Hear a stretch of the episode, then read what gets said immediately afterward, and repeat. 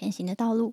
欢迎来到绿灯书社，这是由喜爱阅读的北一点灯人经营的 Podcast 频道，将会带你一起来认识各种书籍，一起享受阅读的乐趣。Hello，大家好，欢迎收听很认真聊书的图书馆与他的常客们专栏。我是今天的主持人，北一图书馆员指导老师蕙宇。今天这集来跟新维聊聊 EQ。首先问问新维，你觉得所谓的情商是什么呢？嗯，我觉得应该是指处理自己情绪的能力，面对他人情绪的能力，还有处理气氛的能力吧。我觉得你的回答还蛮完整的。啊，真的吗？嗯，听起来嗯很认真。好，然后呃，我来分享一下蔡康永的《情商课》这本书里面他说的情商是什么，我觉得还蛮有趣，我没有想过。他说他觉得是辨识情绪都从哪里来。他们来做什么？他们来了以后，我该怎么办？要把他们各自安放回去时，该放回哪里？好，我觉得刚刚新闻讲的很像是教科书定义上面会出现的。哦，真的吗？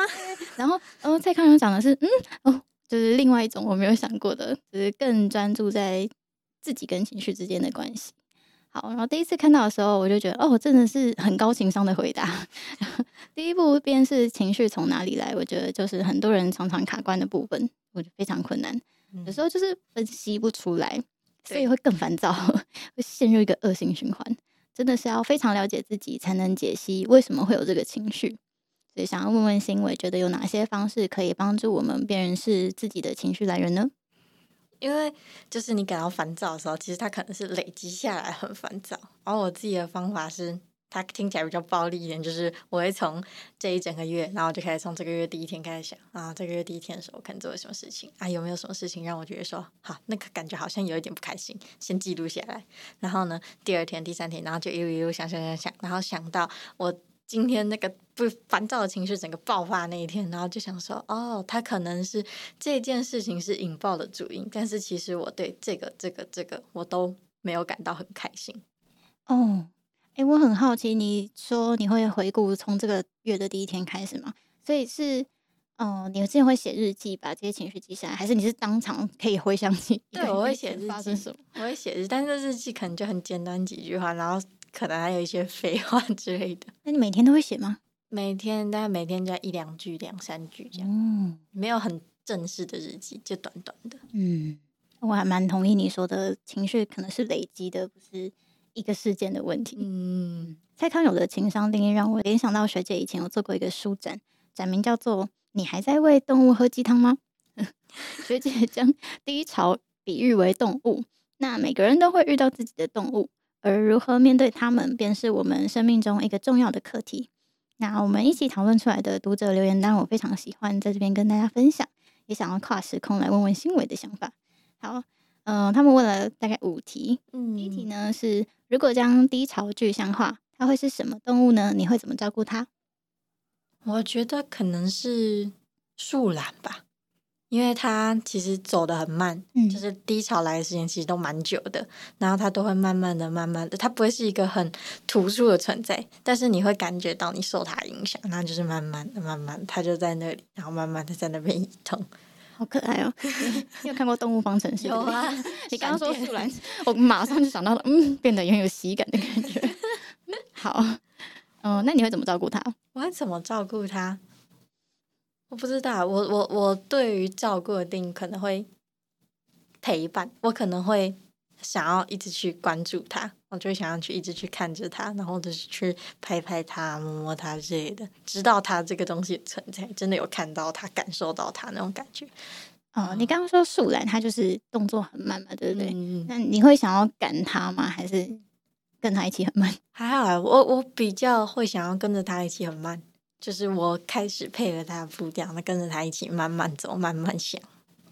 好，那我想问下一题：这个动物出现的时候，你会愿意跟别人介绍它吗？你希望别人如何对待你的动物呢？哦，如果它出现的话，我会跟别人介绍它吗？我觉得可能不会耶。我觉得我可能就是自己在自己的可能小空间里面，然后我自己跟我自己的动物相处。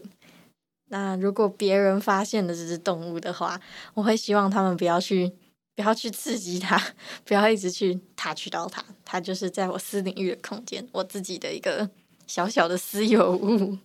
如果是家人或是很亲密的朋友，家人或很亲密的朋友，我还是会希望他们给我的动物一点空间。好，那你会如何对待别人的动物呢？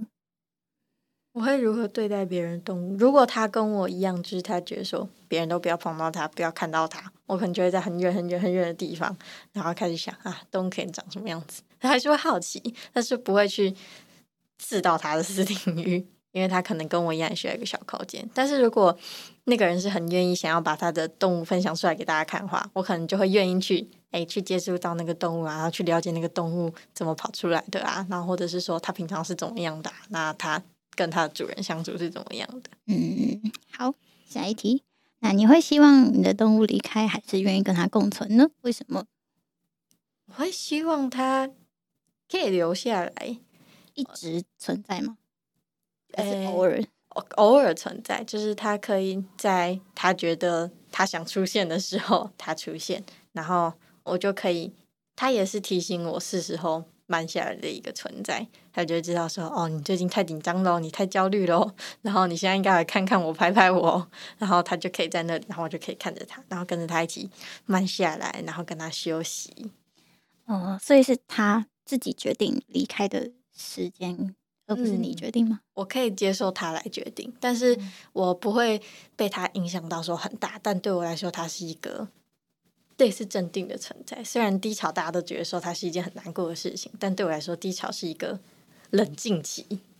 好，那下一题，原本的动物离开之后，你会愿意接受新的动物的到来吗？新的动物吗？所以我原本那只不见了吗？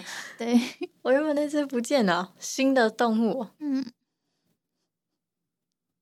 我觉得我可能要一段时间，我才有办法接受新的动物。我是一个比较。算什么念旧吗？我可能会比较习惯以前的感觉。他如果来了一个新的东西，我会觉得呵好冲击，吓到。然后我需要一点时间，我才有办法。哦，OK，我现在可以同步他的步调。好，最后一题，低潮对你而言具有什么样的意义呢？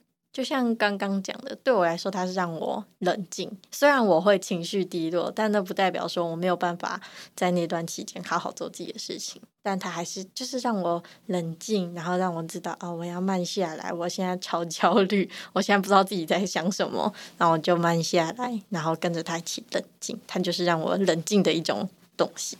好，谢谢新伟的分享。你刚刚的回答都超政治正确哦，真的吗？感觉啊，这我听起来，我觉得嗯。如果是心理智商的类似的书相关的书籍，他可能就会这样写。对对对对，就是会一个感觉很标准、完整、情商很高的回答。但我想要问的是，真实世界你在面对低潮的时候，真的是像你刚刚说的那样子？我真的碰到低潮的时候，我真的会想要就是坐在床上。然后什么时候不做，然后我也不会看任何东西，然后就是盯着一个空气，然后盯着在那边看，然后看到我妈可能走进来问我说：“你在干嘛？” 我跟她说：“我在休息。”然后我就开始坐在那。但是这个时间可能会维持，就像我刚讲的，是她决定她什么时候走，嗯、所以我可能就会持续坐在床上这种行为，可能一个月之类的，或者是更久。那段期间就是我知道我要休息，但是。就是工作什么都做完，就是该做的工作做完。只要是可能离我很远的工作，就是假设一个礼拜后才要交，我可能就不会理他。我可能只会做明天我要做的事情，然后我就会休息，完全停滞，让脑袋停空。那你在休息的时候，就是比较偏好一个人，而不是去找别人一起？嗯，我比较喜欢一个人，就是刚刚讲的私领域小空间。嗯、好，谢谢你的分享。嗯。刚刚学姐之前做的这个展展名，就是在说他们不喜欢在低潮的时候为自己喝心灵鸡汤。因为，嗯，好，大家应该可以理解。对，除了逼迫自己正向面对低潮之外，应该还有其他的方法吧？所以用这次策展的机会跟大家交流，我觉得蛮可爱的。对，好，我们回到刚刚蔡康永的情商的定义。嗯，他一开始有包含辨识情绪的部分嘛？我自己觉得，如果是很复杂的情绪，那就是很难自己分析出来，有时候就放着。嗯，然后在生活中的其他时候，可能会遇到别人分享他的想法，于是就哦哦，对耶，我好像也是这样，嗯、原来我是这样啊，这被别人点出来的感觉。对呀、啊，所以我蛮喜欢持续阅读的。嗯，我觉得作家真的具有一个非常厉害的才能，就总是能很细腻的捕捉这些各式各样的情绪，而且。还写得出来，对，什么字？嗯，很厉害。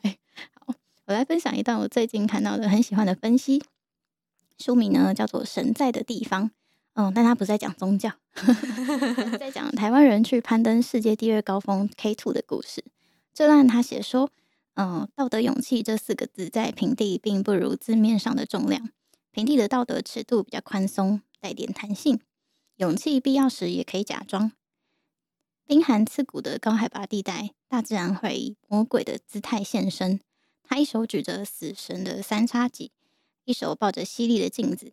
要把一个人的本性彻彻底底照个清楚，让他无所遁形。攀登者穿着厚厚的连身羽绒衣，道德方面却是透明的。每个生死交关的时刻，他和伙伴都必须用灵魂坦诚相见。勇气是什么？一场铺天盖地的暴风雪中，决定继续前进或毅然回头，都需要真正的勇气。好，我念完了这一段，我觉得哇，确实勇气必要时好像可以假装，但我以前没想过这件事。嗯，但如果是人生大事，那不管是继续前进、前进，或是毅然回头，真的确实都需要爬 K2 那样子觉悟的真正的勇气。嗯，虽然一般人大多时候都没有 K two 那样子的立即的生命危险，但自欺欺人蛮有可能会造成精神上的慢性自杀。有时候我在感到很多情绪的时候。抱怨事情的时候，背后的情绪可能是在难过自己不够有觉悟，不够有被讨厌的勇气。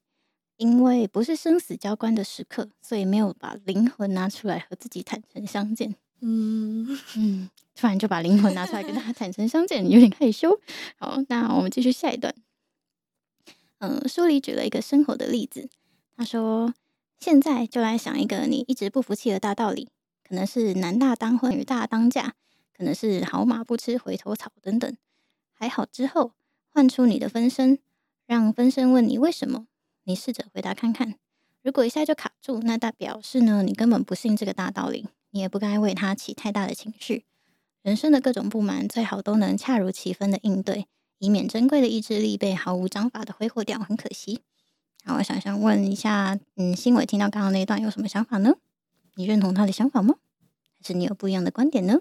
我觉得分身出来这段蛮有用的哦，一个后设，因为大家都说那个嘛，当局者迷，旁观者清。嗯、有时候跳脱自己的角色再去看事情之后，你其实会很看很清楚那件事情对你的到底有没有影响。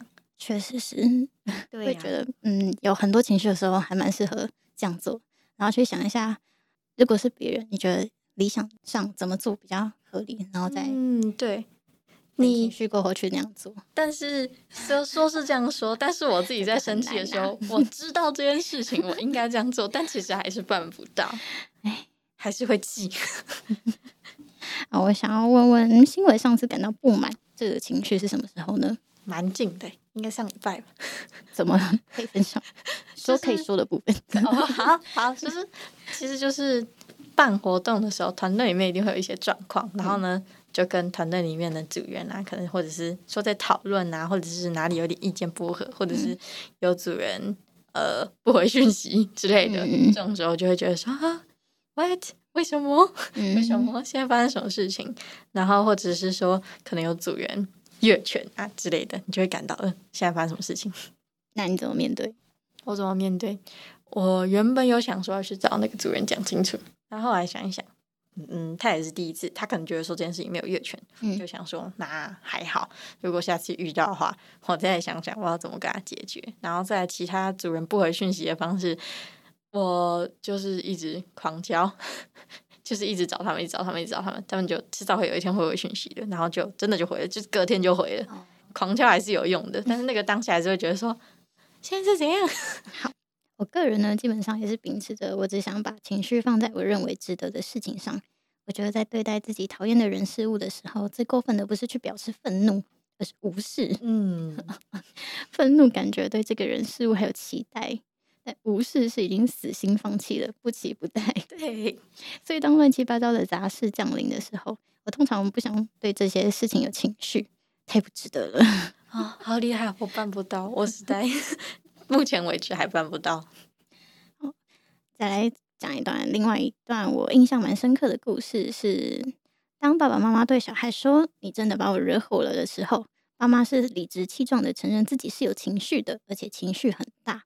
而这么情绪大的大人，紧接着责备小孩的下一句话却是：“你这个小孩为什么会这么不听话？” 责备对方不听话的意思，就是我可以有情绪，但你不可以有。我觉得很有智慧这一句。对啊，他继续说：“嗯，小孩不但要亲身体验爸妈的情绪。”还要同时抹除自己的情绪，小孩抱着这样的态度长大，应该会觉得自己不该有情绪，就算有也要藏起来，然后等到自己可以对别人颐指气使的时候，再让情绪充分的发泄吧。或者有些小孩被爸妈这样对待，转过身也就这样去对待生活中服务他们的人。嗯，我第一次听到这一段的时候，真的是觉得很厉害。然后就嗯，虽然我大概很久很久很久以前看这本书的，但是是我现在印象还是非常深刻，因为非常震撼。你第一次听到这个理论的感觉，我第一次看到的时候也是这个感觉。好，那欣慰，你觉得小孩可以有情绪吗？我觉得小孩就当然可以有情绪啊，有情绪是人自然的反应，然后不是他们告诉你说，哎。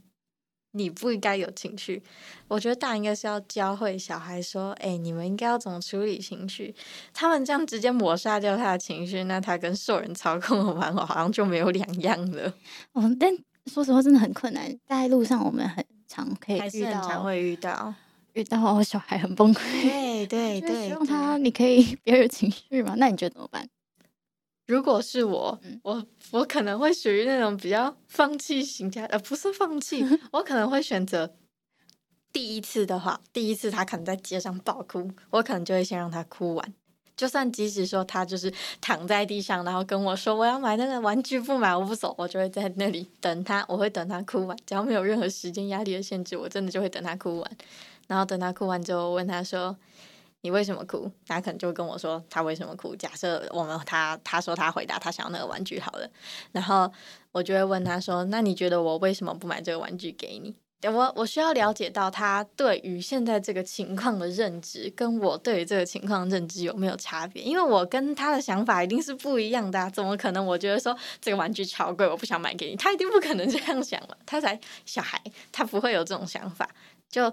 我啦，我会想要去想到他的想法是什么，因为其实我们家也会对我这样做，我就觉得说，那我我也要，我也想要对我的小孩这样做。你要去理解你的小孩在想什么，不然就会形成就是我不懂你在想什么，但我觉得这样做不对，那你就不行。我觉得这个想法对我来说，我会觉得很受限，然后我会觉得心情超不愉悦。如果人这样对我的话，我会超气。就是同理给小孩，我不要这样对小孩。嗯。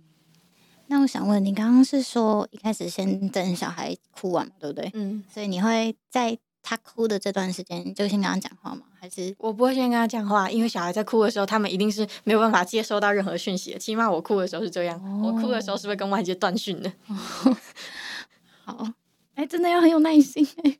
对啊，呃，因为我有照顾过小孩，因为刚刚好就是家里有新生儿，然后就是他真的就是出去，他真的躺在地板上哭过。然后那时候大人忘记去干嘛，好像去买东西吧。因为那时候他们就说：“哎，你顾一下弟弟。”你那时候几岁？我那时候，等一下我算一下。哦，我那时候国中了，我那时候国一。但因为他是家里很小的小孩，就是我原本已经是最小，然后他又是更小的一个，然后所以我们年龄就差超多。他就真的在那边哭，然后我就在旁边，我就看着他。然后我又没有钱，我没有办法告诉他，我没有办法跟他说，我可以买这个玩具给你。我只能跟他说，我要请他理解现在这状况。然后我们等爸爸妈妈回来再做决定。然后你要好好跟爸爸妈妈说，不可以用哭的，这样他们听不懂你在说什么。我觉得他可能也是真的有听懂我在干嘛，所以他才有办法跟他爸爸妈妈好好的解释。然后他爸爸妈妈，我我也有跟他爸爸妈妈说，不要骂他，因为骂他他可能就又会爆哭。那那个小孩当初是几岁？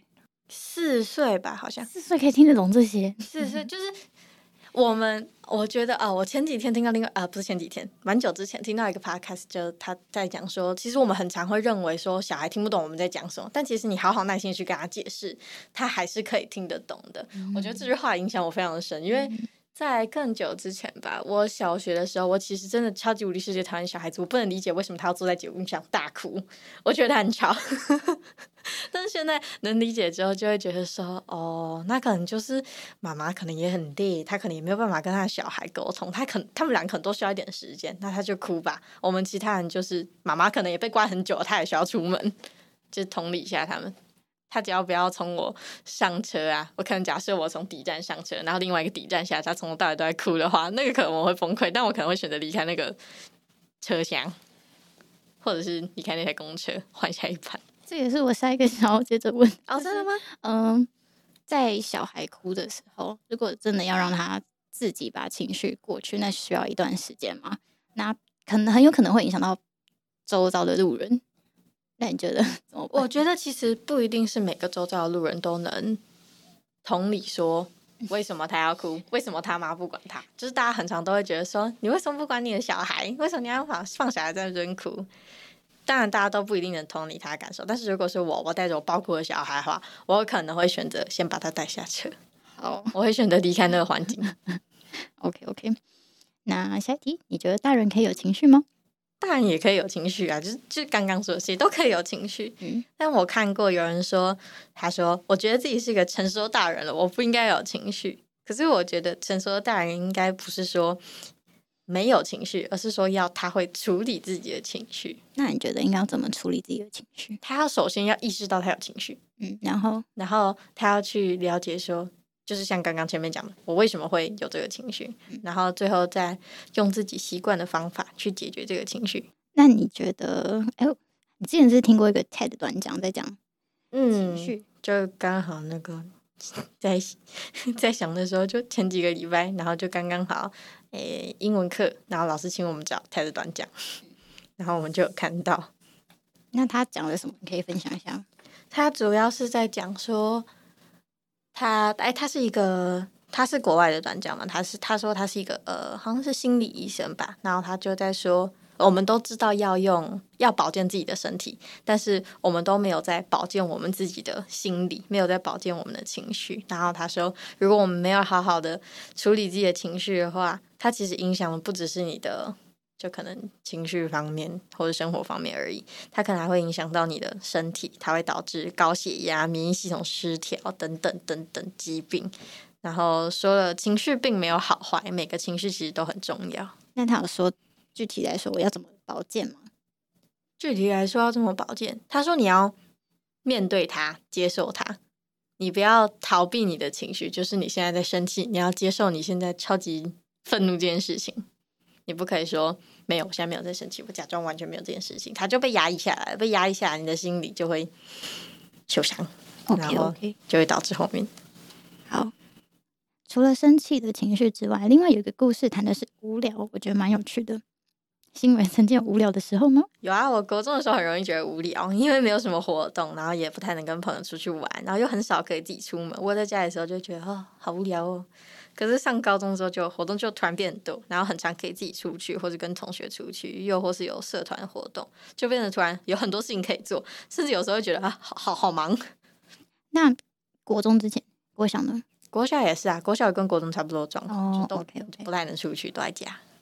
哦，蔡康永说会把灵魂抽走，使我们浑噩的是空虚感。活着真无聊啊，有时候是挺无聊的。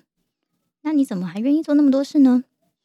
因为无聊并不有趣啊，无聊不吸引我，我只是觉得做事比较有趣，动手做我才有机会把事情完成。就算是洗个碗、种朵花都好，起码比无聊有趣多了。你这句话根本是废话啊！我就是觉得做任何事都无趣才会这么无聊，不是吗？你做了世界上所有的事吗？你造过火箭了吗？你喂过熊猫了吗？抓过鬼了？出过家了？当然没有，怎么可能？所以你不能说做任何事都无趣啊。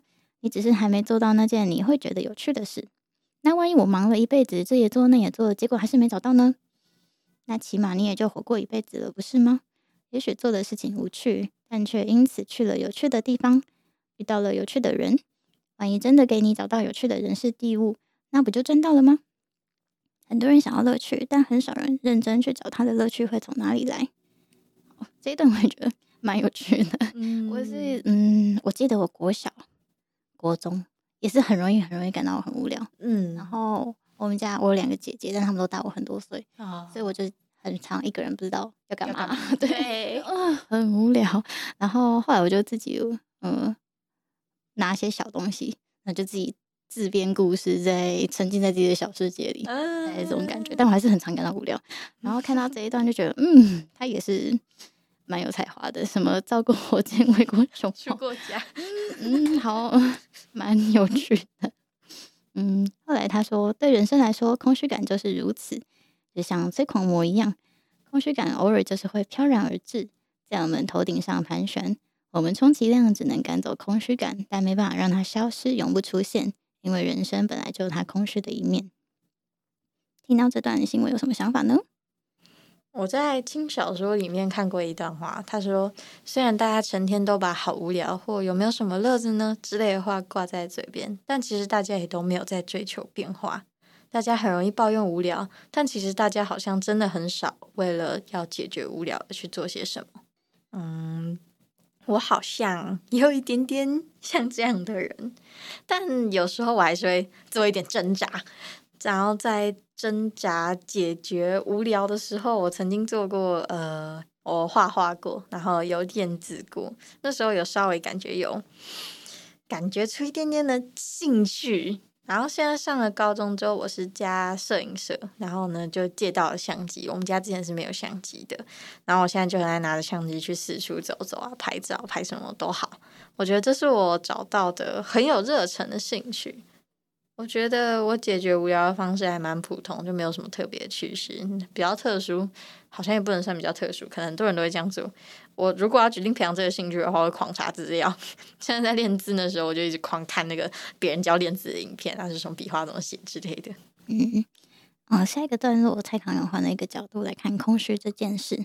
他并不是去尝试做很多的事情，而是说，空虚感当然是可以被赶走的。如果你愿意费心看看你人生的这两个部分，你成全了什么，以及你参与了什么。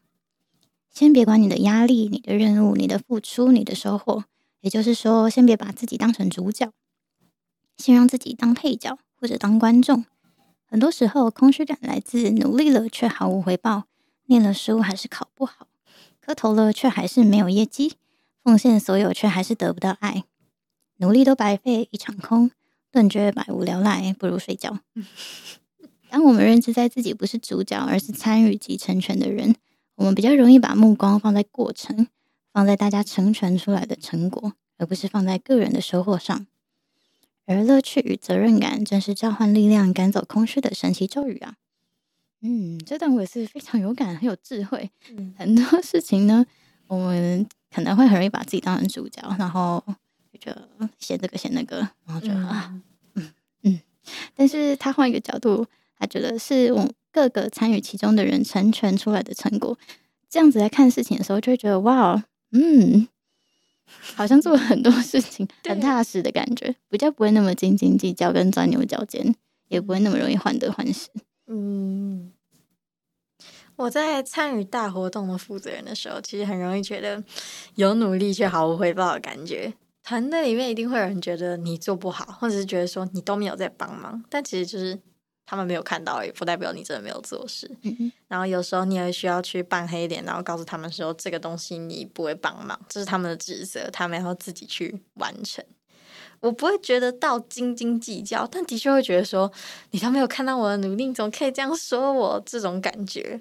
然后看这段文章之后，我其实就可以去了解到，就是去看这个团队能继续运作，其实就够了。能继续运作，就是代表说大家其实都有在努力，然后大家只是说没有看到你在做事那种感觉。你真的有在做，那你就心安理得就好了。